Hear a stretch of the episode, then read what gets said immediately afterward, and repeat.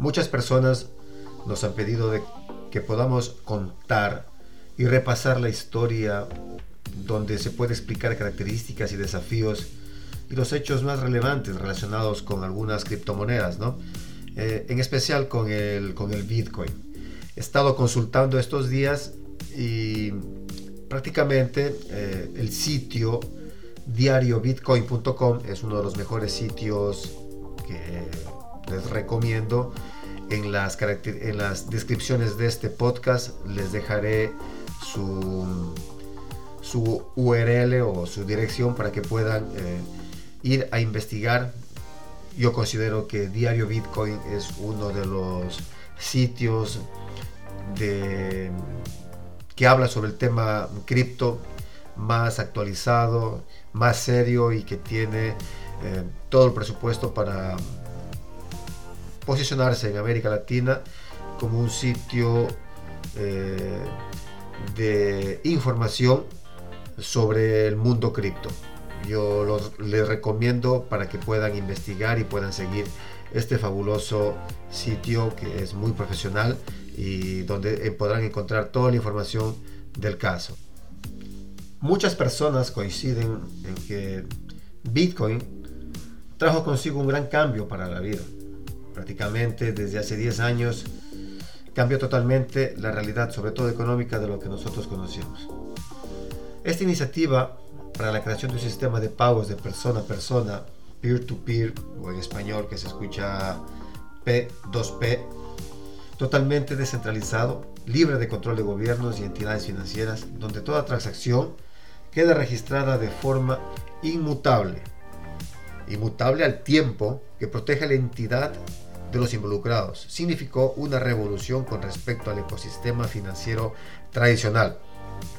A la luz de la importancia que trajo consigo la moneda digital para la economía mundial, en este capítulo, que repito, eh, lo, pueden encontrar en diariobitcoin.com, se hace un breve repaso sobre los aspectos técnicos que de otra manera lo habíamos ya explicado, pero en este caso será solamente concentrado para lo que es Bitcoin. Bitcoin, el símbolo del Bitcoin es eh, en mayúsculo BTC. El link de, en criptomercados es Bitcoin, entre paréntesis BTC. La persona u organización bajo el alias de Satoshi Nakamoto son los creadores. La organización responsable se llama Bitcoin Foundation. Fecha de lanzamiento fue oficialmente el 3 de enero del 2009. Tipo de emisión. El tope máximo de Bitcoin que serán eh, creados son de 21 millones de BTC. Totalmente, eh, el circulante total hasta el día de hoy es más o menos de 18 millones 453 mil Bitcoin. El tipo, de, el tipo de red es abierta. El algoritmo de consenso es el, algoritmo Proof of Work o el PW. El tamaño del bloque es de 2 megabytes. El tiempo para minar un bloque es más o menos de 10 minutos.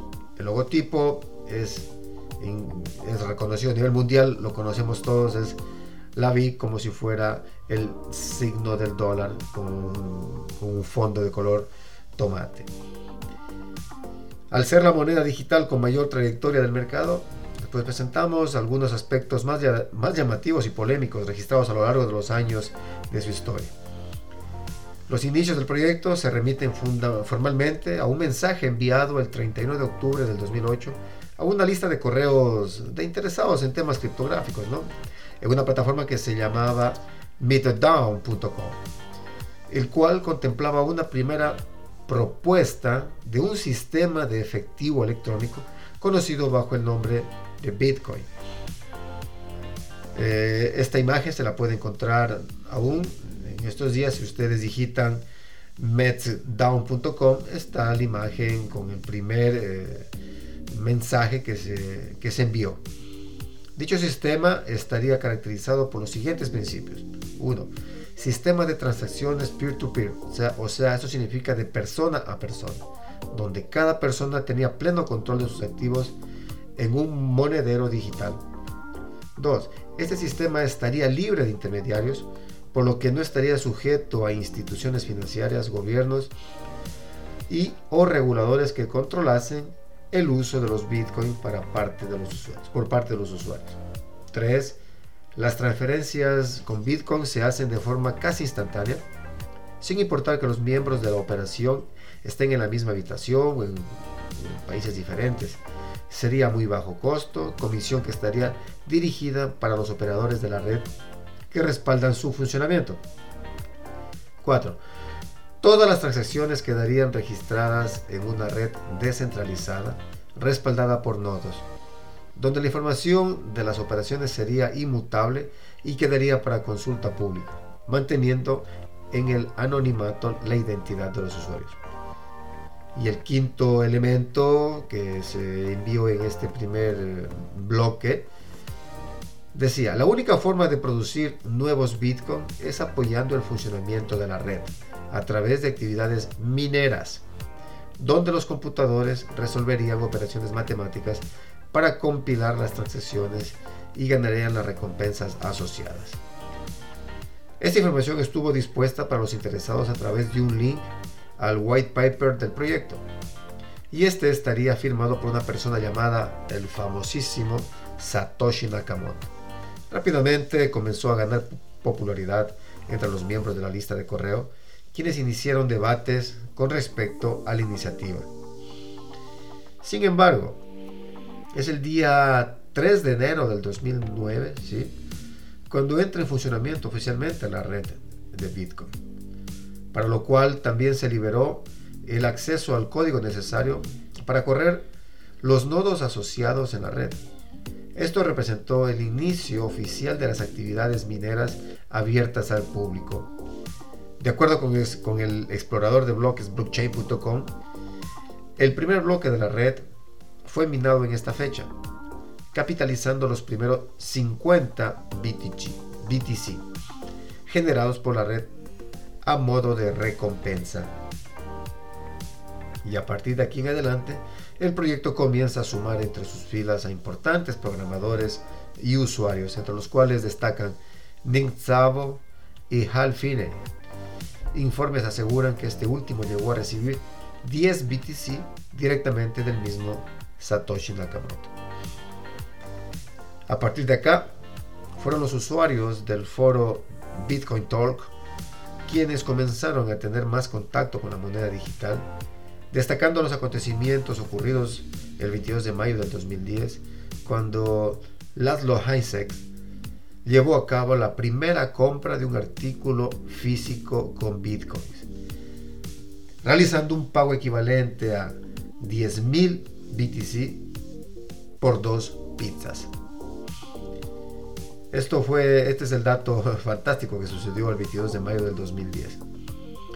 Por el acontecimiento más importante de este año tiene lugar durante el mes de diciembre, ya que Satoshi Nakamoto publica su último mensaje y después de, este mensaje desaparece del ecosistema, dejando a cargo al programador Gavin Hadrensen sobre los cambios operativos necesarios para garantizar el óptimo funcionamiento de la moneda digital. Fue de esta forma como surge la iniciativa para la creación de la Bitcoin Foundation. Después de la creación de la Bitcoin Foundation, la historia de Bitcoin está íntimamente vinculada a ciertos aspectos importantes ocurridos a lo largo de los años venideros. A continuación, eh, reagrupamos mm, los más relevantes. Por ejemplo, los errores presentes en el código de Bitcoin. El primer problema a gran escala que presentó la red Bitcoin tuvo lugar en el año 2010. La brecha de seguridad presente en uno de los bloques de la red abrió el espacio para generar unos 184 millones de Bitcoin enviados a dos direcciones. Ese bloque defectuoso fue desconocido de la red blockchain a las pocas horas a través de un hard fork, una actualización con lo cual se instaló una versión del protocolo mucho más reciente que eliminaba por completo esa vulnerabilidad. Otro evento que comprometió brevemente la operatividad de la red tuvo lugar en el 2013, cuando una actualización automática a la versión 0.8 del protocolo generó incompatibilidad con las versiones previas, Sin embargo, gracias al rápido abordaje por parte de los desarrolladores principales, el problema fue resuelto en un lapso no mayor de tres horas. Eh, los casos de Empty Gox y Silk Road. Uno de los casos que enseñó una valiosa lección al ecosistema de Bitcoin tuvo que ver con lo ocurrido a Empty Gox, plataforma de intercambio que capitalizaba aproximadamente el 70% de la actividad comercial de la moneda digital. En el 2011, la plataforma fue víctima de un ataque en el cual sustrajeron alrededor de 8.75 millones en fondos Bitcoin, eh, derivando en una caída fuerte en los precios de la moneda digital. Pero el golpe mortal para el exchange vino en el 2014, donde nuevamente hackers sustrajeron fondos y MTGO se quedó sin capacidad para indemnizar a los afectados. Por otra parte, están los hechos asociados con Silk Road, una plataforma de, la dark web, dark web, la, web oscura. si no saben qué es, por favor los, los invito a profundizar, a profundizar este tema sobre la dark web, donde se comercializaban artículos ilegales con pagos en Bitcoin. Tras su cierre en el 2013 y la captura de varios de sus operadores, la moneda digital ganó muy mala fama entre representantes políticos y reguladores, quienes se inclinaron a pensar que esta era el, eh, el vehículo idóneo para cometer delitos y eludir a las autoridades. Otra polémica que se presentó en este, en este periodo fue en torno a la identidad de Satoshi Nakamoto. Como ya habíamos comentado, Satoshi Nakamoto desde siempre fue un misterio para quienes hacían vida en el ecosistema de la moneda digital. Este tema comenzó a cobrar mucha importancia en el año, sí, en el 2014, a razón de los señalamientos de la periodista Leo McCraft Gottman, quien aseguró que este alias pertenecía a Dorian, Dorian Prentice. prácticamente decía que Dorian Prentice era Satoshi Nakamoto, una persona japonesa que vivía en California, quien había trabajado para el Ministerio de la Defensa y otras empresas de tecnología. Pese a todo el revuelo que generó este señalamiento, Dorian aseguró en reiteradas entrevistas que él no era la persona detrás de la creación de Bitcoin, indicando que nunca antes había oído hablar de la moneda digital y que todo se trataba de un gran malentendido.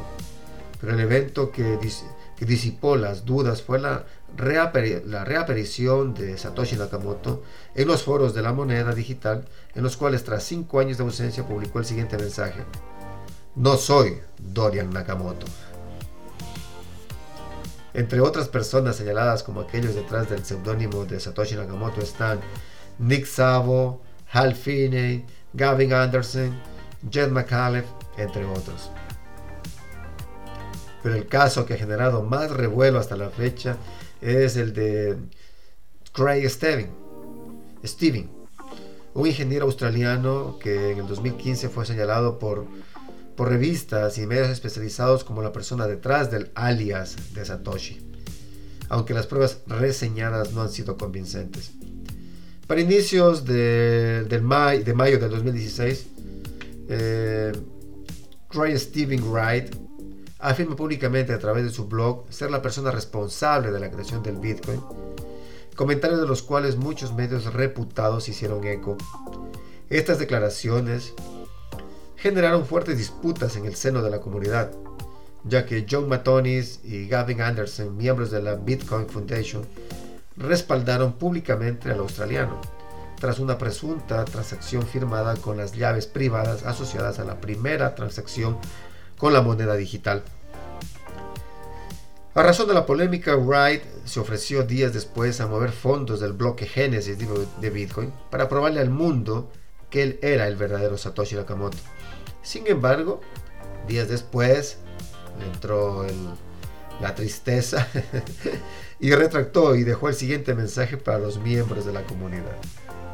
Lo siento, creía que ser capaz de dejar atrás mis años de anonimato y reclusión. Sin embargo, a medida que avanzaban los eventos de esta semana, y me preparaba para demostrar las pruebas de acceso a las claves más tempranas, me rompí. No tengo fuerzas. No puedo. es el mensaje que deja el ingeniero australiano. A razón de, los ante, a razón de lo antes citado, la mayoría de los reputados exponentes y miembros de los ecosistemas califican a Wright como un farsante y un fraude. Pese a las críticas, el australiano sigue defendiendo que es el autor intelectual del proyecto, pero afronta un juicio actualmente en tribunales estadounidenses por presuntos delitos de estafa y apropiación indebida a razón de denuncias de los familiares de su antiguo socio, Dave Kleiman.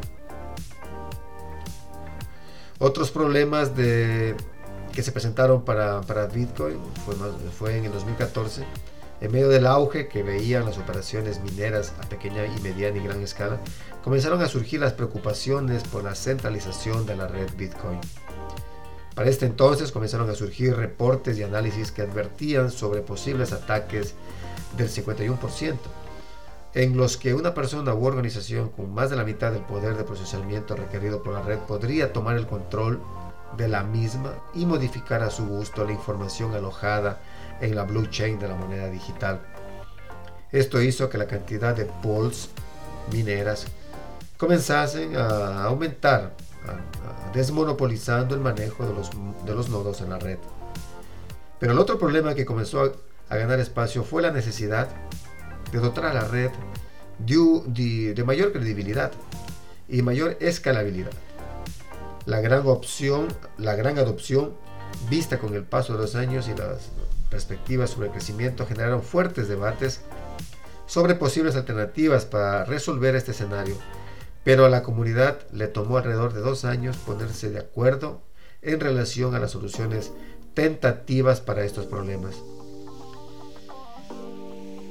En este periodo nace Bitcoin Cash.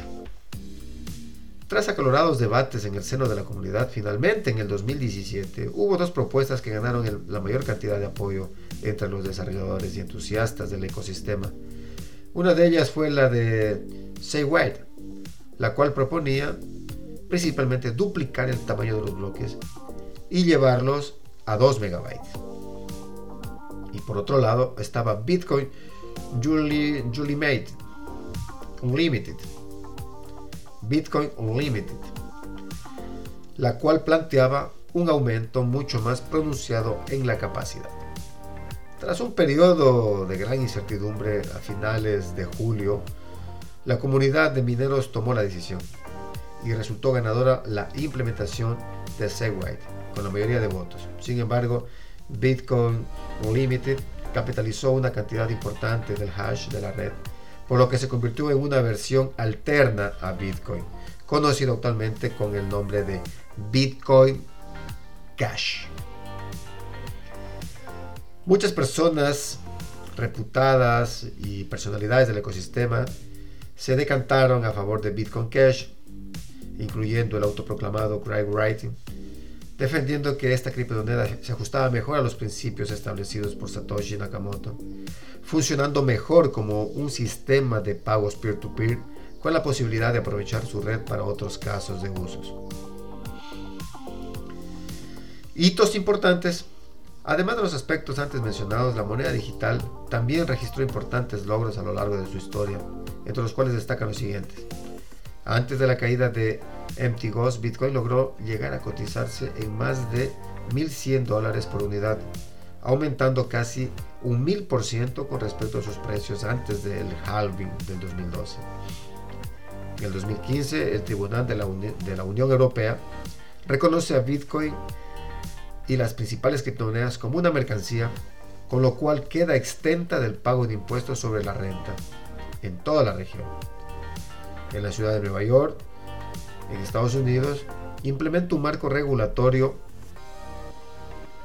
para las empresas interesadas en operar con Bitcoin y otras criptomonedas. Crea una licencia conocida como la Byte License.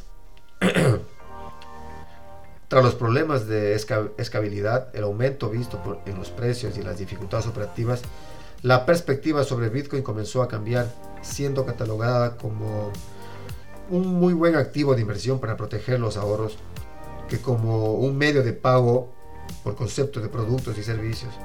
Esto ocurre especialmente en países con ecosistemas fuertemente afectados por la, la inflación, como los países subdesarrollados, como en el caso de Venezuela, Argentina, y sobre todo también Colombia en los últimos años tiene muy buena eh, apreciación de Bitcoin en, toda en todo el país. Desde hace varios años, grandes cadenas minoristas en todo el mundo, ya sea de forma directa o indirecta, aceptan Bitcoin como medio de pago por concepto de sus productos y servicios. Bitcoin cada vez presente en la cultura popular, al punto que hay algunas series y películas reputadas tocan contenidos asociados con la moneda digital. Entre finales del 2017 e inicios del 2018, la moneda digital alcanzó algunos exchange un precio equivalente a 20 mil dólares. La jornada del mayor precio fue la ocurrida entre el 17 y 18 de diciembre del 2017. Sin, sin embargo, para el resto del año, su tendencia fue a la baja, llegando un año después a 3.500 dólares por unidad. La moneda digital ha tenido tres halving y tras estos acontecimientos el precio de Bitcoin subió notablemente en los seis meses siguientes. Como podemos ver, no ha sido nada fácil posicionarse en el mundo lo que, lo que conocemos ahora como Bitcoin. Hemos escuchado los aspectos más relevantes de su historia y a pesar que está muy posicionado en el mundo hasta el día de hoy, existen personas que están eh, en contra de esta idea, pero sobre todo son los, los banqueros. Eh, por ejemplo, James Dimon es el CEO, es el CEO de JP Morgan, dijo en el 2017 que Bitcoin es peor que los bulbos del tulipan. si no saben qué son, qué es eh, los bulbos del tulipan, les, sugiero que investiguen en, Google y investiguen qué cosa era la bola especulativa de los bulbos de tulipan. Es una historia fantástica ocurrido en el siglo pasado. Denle una ojeada. Entonces esto dice Jim Dion. Esto es peor que los bulbos de tulipan. Eso sencillamente no va a terminar bien. La moneda digital va a morir en algún momento. Eso dice un banquero. Otro, un empresario en el sector del oro en el 2020, Peter Schiff, dice, los promotores de Bitcoin afirman que la moneda digital demostró ser superior al oro como refugio, como refugio seguro y depósito de valor. Esto no tiene sentido. Bitcoin no ha existido el tiempo suficiente. Cada minuto nace un tonto y muchos de ellos poseen Bitcoin. Y, prosigue otro también, el ministro de Desarrollo Económico de Rusia, Maxim Oriskin, comentó en el 2017, en el 2017 en cuanto a Bitcoin, si nos fijamos en cómo fluctúa, cómo fluctúa el valor de este activo, se trata de docenas de porcentajes y luego de docenas de un punto porcentual. Un activo que puede estar disponible para un inversor no calificado no debería tener tales características porque es peor que los casinos. Primero ganas, luego perderás todo y te quedarás sin nada. Y por último, Warren Buffett, el exitoso inversionista en los mercados tradicionales, no le gusta la idea de Bitcoin él dice que Bitcoin es probablemente el veneno de... es como si fuera el veneno de las ratas, pero al cuadrado. Entonces, así como también hay detractores, también tenemos personas que están apoyando esta idea, eh, pero sobre todo son personas que son creadas en el mundo, en el mundo digital. ¿no? Por ejemplo, Jack Dorsey, el CEO de Twitter, comentó en el 2019, Bitcoin fue algo que nació en Internet se desarrolló en Internet, se probó en Internet, así que Bitcoin es Internet. ¿Qué tal si les dijera ahora, dejemos el Internet y aún usemos el Internet? Las ideas revolucionarias son siempre difíciles de aceptar por un tiempo, pero cuando ya se va posicionando en, en la sociedad, va a ser muy difícil, muy difícil sacarlas. Lo mismo pasaba con Bitcoin, con, perdón, lo mismo sucedió con Internet Internet a sus, a sus, inicios. Eh, Stevie Wozniak, cofundador de Apple, dijo en el 2018, respaldo lo que opina Jack Dorsey. No es que crea que necesariamente que va a ocurrir, pero sí me gustaría que las cosas ocurriesen de esta manera. Esa es mi opinión como tal. Bitcoin se, convertiría, se convertirá en el oro del Internet. También el gurú de las finanzas del en 2020, Robert Kiyosaki. Eh, él es muy crítico con la economía americana, Eh, él, dice, él, lo ha catalogado, eh, dijo en el 2020 una, una, una, frase, él dice, la economía está muriendo, la Federal Reserve en los Estados Unidos es incompetente, el siguiente rescate será de trillones en pensiones, la esperanza se desvanece, compre más oro, plata y bitcoin, el oro ah, está a 1.700 dólares. Predicción es de 3.000 dólares en un año. La plata cuesta 17 dólares. La predicción es 40 dólares en 5 años. El Bitcoin en ese tiempo costaba 9.800. La predicción es de 75.000 dólares en 3 años. Rece porque esté mejor preparado para lo peor. Eh, así, existen otras personas que también están de acuerdo con esta idea de Bitcoin. Cameron Winklevoss, cofundador de Gemini, expresó a inicios de agosto del 2020.